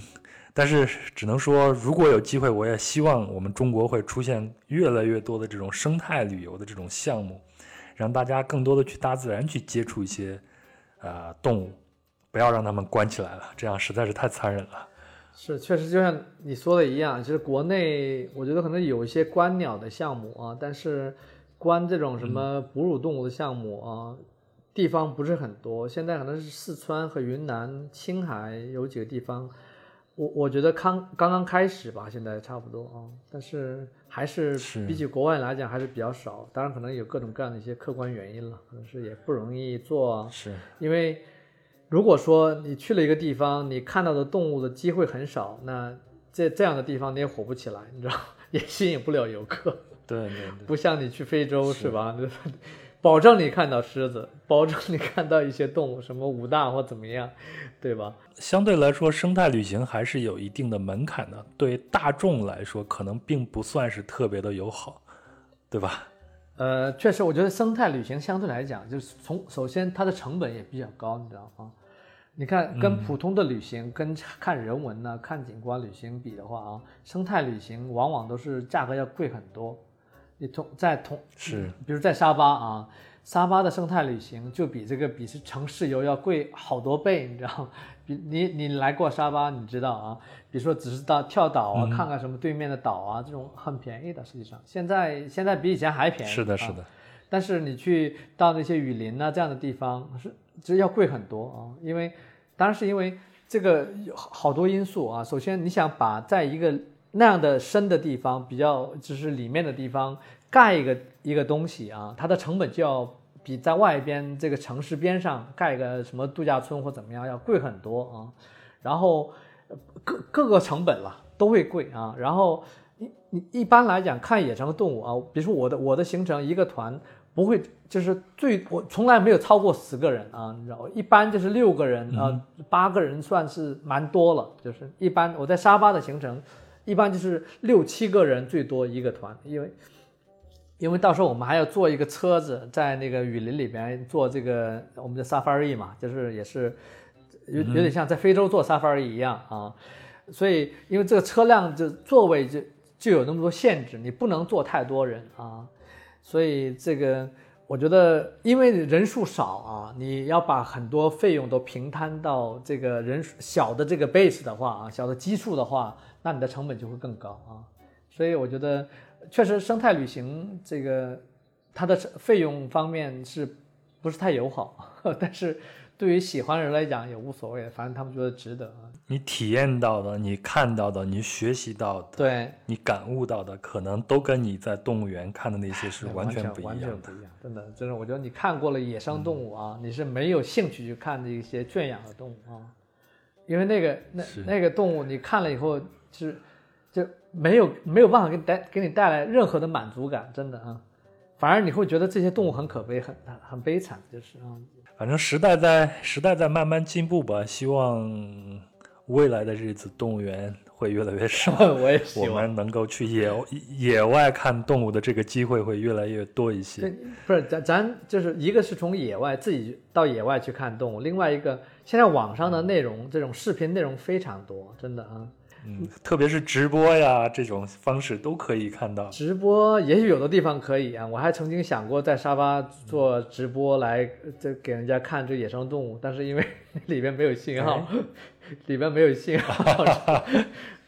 基建不行。对啊，保护区里面连三 G 都没有啊，有的时候连两 G 都没有，又完全都是无信号啊，所以这这是没有办法做。但是可能像非洲有些地方，私人保护区啊什么，可能还可以做一做啊。其实，尤其在网上看视频啊，你知道？它内容非常多啊，你可以搜到各种各样的内容啊，所以我觉得你完全可以替代掉去动物园看动物。我们再聊聊最后一个话题，我们聊聊摄影。好，嗯，呃，我们先，我先有一个疑问啊，嗯就是我们去做这种野生动物的摄影，那个摄影器材一定要很贵，要很好吗？普通的器材能够达到要求吗？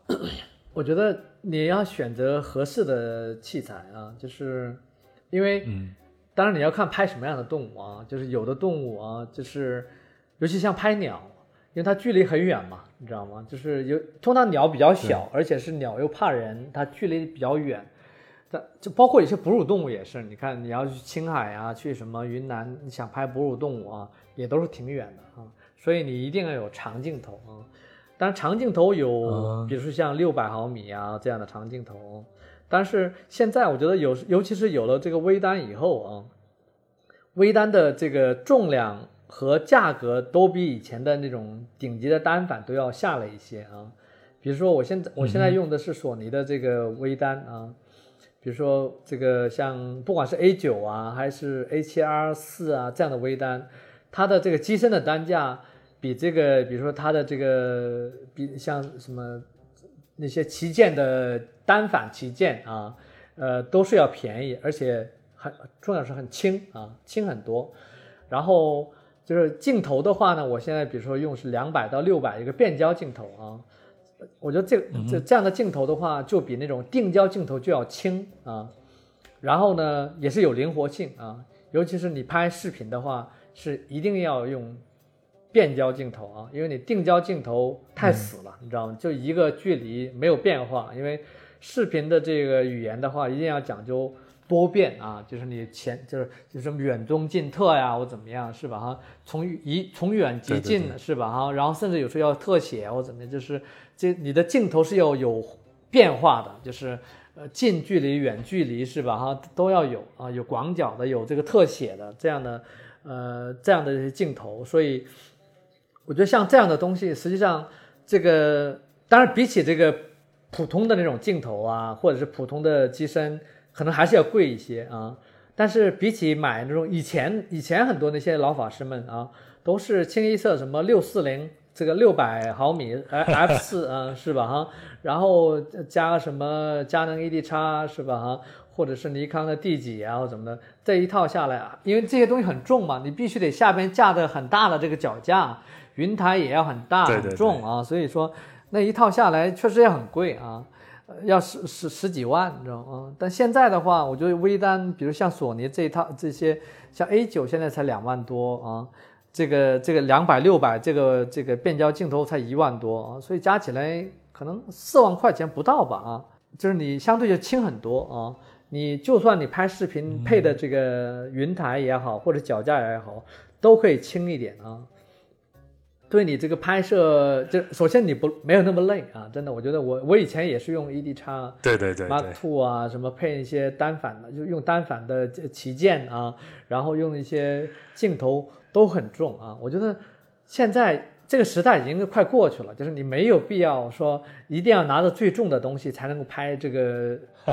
真的啊。是的，是的。所以我觉得现在这个从器材上，我觉得我现在都是推荐一些，就是一个新就新新这个新进的一些摄影师啊，这个感兴趣进入这个野生动物摄影这个领域的一些朋友的话，我都会推荐微单。器材上没有必要说选最贵的。那第二个问题啊，就是我们去野外拍摄。是不是会很累？要起早贪黑的去等待，等待也要等待很长时间呢？呃，我觉得这个你拍野生动物确实是要起早贪，就是起早啊。呃，贪黑的话要看是不是拍看拍什么动物啊。因为就是对我来讲，是因为我我个人什么喜动物都喜欢，从昆虫啊、两爬呀、鸟类啊、哺乳动物都拍啊。所以我我有的时候就我就觉得一天的时有的地方，尤其是你去这种雨林这种地方啊。你可以是从早到晚都可以有东有东西拍啊，但是有的地方可比如说我们去巴塔哥尼亚是吧？这个拍那个虎鲸的地方，那就基本就是白天，但是都是起大早，然后下午可能快天黑我们就回来啊，所以这个基本上都是起大早了。就是比如说我在沙巴，就是我们在婆罗洲啊，也是差不多可能六点钟就要开始啊，就是出去转啊，六点六点半就要出去啊，因为这个热带雨林的话就这样，就是。天热的时候，动物都很懒散啊，它们都会躲起来睡觉啊。所以基本上，在热带雨林里边，你要是说十点以后啊，到下午两三点钟之这段时间的话呢，就是活跃的动物不多。所以这个通常就是我们的行程的话，通常比如说我这个我们的行程都是早晨六点半啊，差不多到九点半，然后回来吃早饭，然后可能是下午在。三点半到六点半啊，然后晚上啊，就是看不同的地方啊，可能晚上也会出去几个小时这个样啊，因为这个婆罗洲有有很多夜行动物啊。但比如说这个我们在可能在亚马逊的话，也要看就在哪里了啊。比如说有的时候我们在我们去厄瓜多尔啊，我们可能晚上就会拍一些这个找一些昆虫啊，找一些蛙，因为那边有很多很特别的蛙，你知道吗？就包括包括我们去哥斯达黎加也是一样啊，哥斯达黎加你看它有很多蛙嘛，是吧？啊，当然哥斯达黎加蛙有的蛙都是白天的蛙，像那个什么他们的箭毒蛙、草莓箭毒蛙、什么绿黑箭毒蛙，这都都是白天才活动的，晚上不容易看到啊。但是晚上是不一样的物种嘛，像那个红眼树蛙，它们是晚上是夜行动物，所以那个是要晚上看。做野外摄影要勤奋，首先要保护好自己的身体，要勤奋，对吧？勤奋，对啊。尤其当然，你要是有热情的话，你会觉得，哎呦，累点。就只要你拍到一些好东西，你觉得很 值得，你知道吗？既然是在野外，那会不会碰到一些恶劣的天气呢？那碰到这些天气的时候，应该怎么去怎么办呢？就怎么保护自己的镜头啊什么的？我还有一个小问题啊，就是我好像第一次去。去三亚的时候，带着相机，相机只刚从行李箱里面拿出来，前面全是雾，镜头上全是雾，这些小事情应该怎么去避免它呢？哦，呃，首先啊，就是我觉得这个，比如说啊，我们在雨林里边，我们在婆罗洲也好，或者是巴西的亚马逊雨林或怎么样，我们到那儿去拍，我我都会建议每个人都会带上防水包。就是你这防水包里面，你可以说把你的相机装起来啊，或者是保护套吧，你可以塑料或怎么样。就是你要一旦下雨的时候啊，就是因为通常我们去的地方就是恶劣天气，通常就是下雨啊，就是呃，嗯，刮风还好了，就是因为雨林里面刮风的机会比较少啊，就是呃，基本上就像可能去巴塔哥那样可能会刮风或怎么样啊，但是那个地方也也不大会下雨。下雨比较少啊，但是我都会就是告诉每个人一定要带上防雨的东西啊。首先就是保护好相机啊，保护好器材，然后就雨林里面你就比如说到婆罗洲，你一定要带上很好的雨衣啊，因为你你说不定什么时候会下雨啊。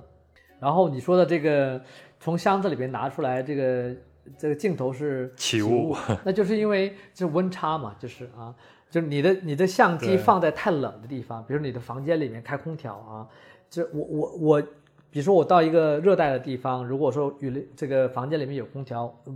你还是要开的嘛，是吧？哈。但是你把温度调到，比如说就是根据房间大小啊，就我一般都会把后这个空调调到二十四度以上，就是啊，因为当然如如果空调是真的是好用啊，就是那这样的话你设的温度多少，它会是实际的可能是功率或怎么样啊。啊，就是我是尽可能让相机的这个温度和外边的温度差不多，只有这样的话，你拿到外边它才，因为这起雾就是因为这冷凝嘛，就是外边的水汽冷凝在你的镜头上，然后就把这镜头给挡住了。因为镜头起雾最讨厌是它里边起雾啊。就是就是在在沙巴这样的地方是经常会发生啊，就是因为有的地方潮湿嘛，因为沙巴很就雨林里边这这样的环境是很潮湿的啊，所以这个呃碰到这种事情也会经常发生，实际上啊，但没有办法，你要是碰到这种情况的话，你就就是一个是啊，就是我们为了尽可能避免这种发生事情呢，就是你把室内的空调的温度啊，就尽可能开的高一点啊，就是你可以盖的薄一点被子睡嘛，是吧哈？然后这样的话，就是避免说室内外温差太大啊，这样你的相机出去就不容易起雾。在家里边，你肯定是，我不知道你在北京会不会用这个这干燥箱啊？我在沙巴的话是一定要用干燥箱，因为不然的话它湿度高嘛，然后会放在外面放时间久了肯定会发霉，镜头会发霉啊。好，那我下一个问题啊，嗯，就摄影人他应该和野生动物保持一个什么样的关系和距离呢？因为我之前也看到过很多的，呃，可以说是丑闻呢，就是拿去参加，呃，自然比赛、自然大赛的这样的，就是参加大赛的一些选手就会把那些野生动物做一个摆拍。你要参加这种顶尖的这个摄影大赛，它有明确的要求，就是你不能摆弄动物，你不能诱拍，你不能摆拍啊，就 baiting，就是拿食物、食物、食诱或怎么样，这是不允许的啊。然后你去摆拍那些东西也是不允许的啊！当然，像虎鲸，我我也没法摆拍，知 道对，是，所以所以我觉得就是，当然有的人是拿这个摆拍的东西想去蒙混过关，因为摆拍的话，你肯定拍出来的效果啊，呃，很有可能是比这种自然状态下画面要干净嘛，对吧？这个这印尼印尼摄影师是很出了名的，对吧？他们。拿摆摆拍蛙呀，什么各种那些这个小东西、小动物，他们各种姿势给他们摆的像很奇特，是吧？哈，简直千奇百怪啊！但是一开始不知道的时候，不知道他们这么做啊，可能还有些有的时候他们还可以获奖。后来一旦是知道了他们这么操纵这个动物的话，后来他们就再也没有机会能够 获奖。所以，但是我我是觉得这个。有些像昆虫，这因为它可能对它也无害啊，就是你摆拍摆着玩儿，就就只因为有的人拍照不是为了去参加大赛啊，只是觉得我就想拍的好看一点啊。对，因为说实话也也不是说那么那么要紧了啊，但是很很敏感的动物，很脆弱的动物，那你就要尽可能不要去摆弄它，就是因为有可能会危及它的生命啊或怎么样啊，因为有些动物确实是很敏感啊，所以。是，我觉得还是这个尊重动物啊，因为我们我们首先得喜欢动物，你知道吗？就是你喜欢动物才会考虑说，才会在乎说这动物的一些福祉啊，或者福利啊。是，所以是如果只是为了拍照而去去，但有的人是就是这样的，当然国内有不少人就说我为了拍照。才去拍动物，你知道吗？就是他不是说我喜欢什么动物或者怎么样，就是我不是有多么在乎动物保护啊或怎么样，他们更多的是为了拍一些很酷的照片拿出来炫耀啊。我们还是得从心里面要喜欢动物啊，只只有这样才能够像这个你的照片的看你的照片的或视频的一些观众能够传达你的你的一些理念，就是对吧？今年啊，的大卫·爱登堡跟那个 Netflix 出了一个纪录片啊，叫叫什么来着？叫好像是一段生命的旅程。呃好像是吧，翻译成好像是一段一段生命旅程吧，就是就就讲的是他从年轻到现在啊，他的整个职业生涯里边看到的这个生态环境的变化呀，是吧？哈，这个是是是，我觉得那个触目惊心，真的是对吧？哈，你看到这样的东西，我觉得应该人们还是更多的去需要去关注一些野生动物的一些保护了，真的，我觉得因为嗯，我现在的我正要看这个纪录片是吧？啊，我觉得真我我是强烈的推荐看这个，真的这个是绝对震撼啊！因为大卫·阿德艾默他他是他当时他他绝对是这个活着的传奇啊，真的，因为他的这个整个的今年已经九十三岁了。对啊，他的几十五十多年的职业生涯啊，他经历了你看五十多年的时候，五十多年之前他第一次来沙巴的时候啊，他看到很大片的成片的热带雨林啊。后来他再来，因为我在二零一四年吧啊，有一次我去我去到那个丹东谷的时候，刚好赶上他们的摄制组在里边也在拍东西啊。当然我是没碰到他，就是但是我看到他们的一些剧组人员在进进出出，就是啊，我就是他后来他因为他来婆罗洲来过好多次啊，他就说他就看眼看着婆罗洲的雨林面积不断缩小啊，然后这个动物也是越来越少，就是这样啊。所以我觉得，首先，真的，我就是我我我现在就是也是，我对这种野生动物保护，说实话不是太乐观，真的，嗯，就是因为这个野生动物多的地方都是相对比较贫穷的地方，都是没有办法，就可能就要伸手，这把手伸向这个雨林呢，向自然要资源，要这个，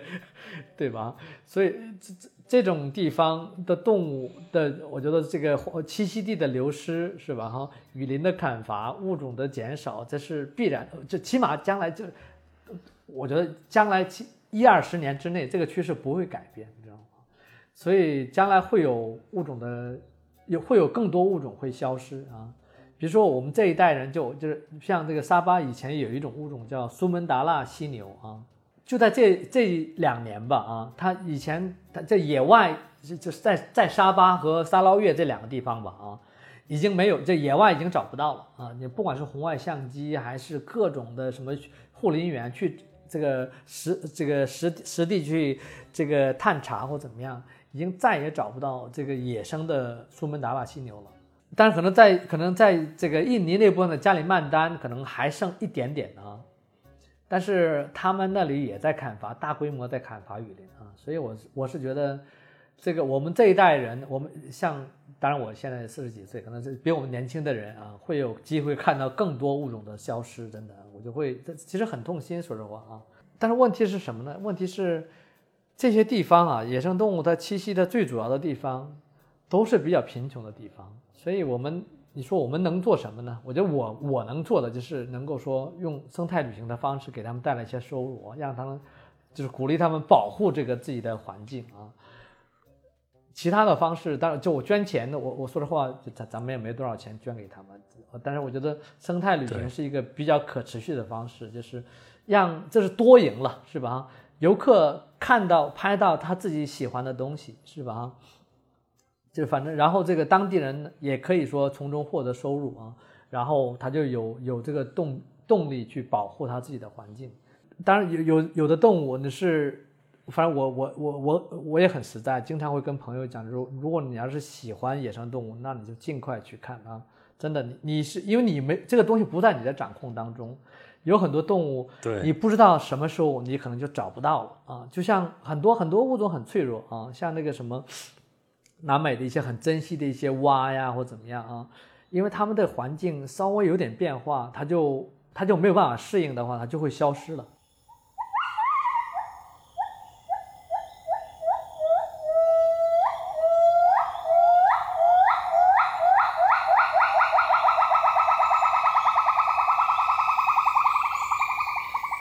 那现在听到的是李老师录制的来自马来西亚婆罗洲热带雨林里的。长臂猿的叫声，我感觉有点像一声声的防盗器的警报声。那每年的十二月二十四日呢，是国际长臂猿日，以唤起普通人对长臂猿的关注和保护。生活在我国的长臂猿数量呢，只有一千三百只，比大熊猫还要少，可以想见它的生存状况如何。那在本期节目里，我和李老师提到的大卫·爱登堡爵士。啊，他是出生在一九二六年，今年已经是九十四岁了。那他主持或者解说过的纪录片呢，有《冰冻星球》《蓝色星球》《地球脉动》等等，您一定有看过的。所以呢，他被誉为世界自然纪录片之父。那在二零二零年这个特殊的年份，爱登堡爵士和网飞出品了一个新的纪录片，叫做《大卫·爱登堡：地球上的一段生命历程》。那我已经下载了，但只看了一个开头。呃，怎么说呢？我打算挑个阳光明媚的下午看。而不在睡觉前看，因为我怕心情低落而影响了睡眠。那这个开头呢？九十三岁的爱登堡爵士就站在切尔诺贝利的废墟中，向大家讲述地球上生物受到威胁和毁坏。我大概拉了下进度条啊，就有李老师提到的婆罗洲的热带雨林遭到的破坏和动物的减少。而为什么要拍这样一部纪录片呢？爱登堡说：“我非常有罪恶感。”我想，在人类文明进步到现在这个阶段，这种罪恶感不能只是由这些率先开眼看世界的人独自承担吧？我想，我们每个人都应该看一下这部纪录片。看完以后呢，也想一想，在欣赏这个世界上美好的生灵的时候，我们又该做些什么，让他们的生活环境更好一些呢？好了，这就是本期的全部内容了。再次感谢李老师的分享，也感谢您的陪伴和聆听。如果您喜欢本期的节目，请分享给身边的朋友，也欢迎您在评论区留言评论和我互动，我会一一回复您的。当然，您也可以添加壮游者的听众群，微信添加幺三四三六九二九九五二，他会将您拉到群里边。那在群里呢，有一群非常有意思的人，大家呢就谈天说地，神游世界。反正现在也出不去，是吧？最后呢，本期相关的精彩图片都会在公众号。壮游者里边呈现，配合音频收听，您的感受会更好。那这期就到这里了。最后的声音呢，依然来自于长臂猿。两岸猿声啼不住，轻舟已过万重山。我们下期再会。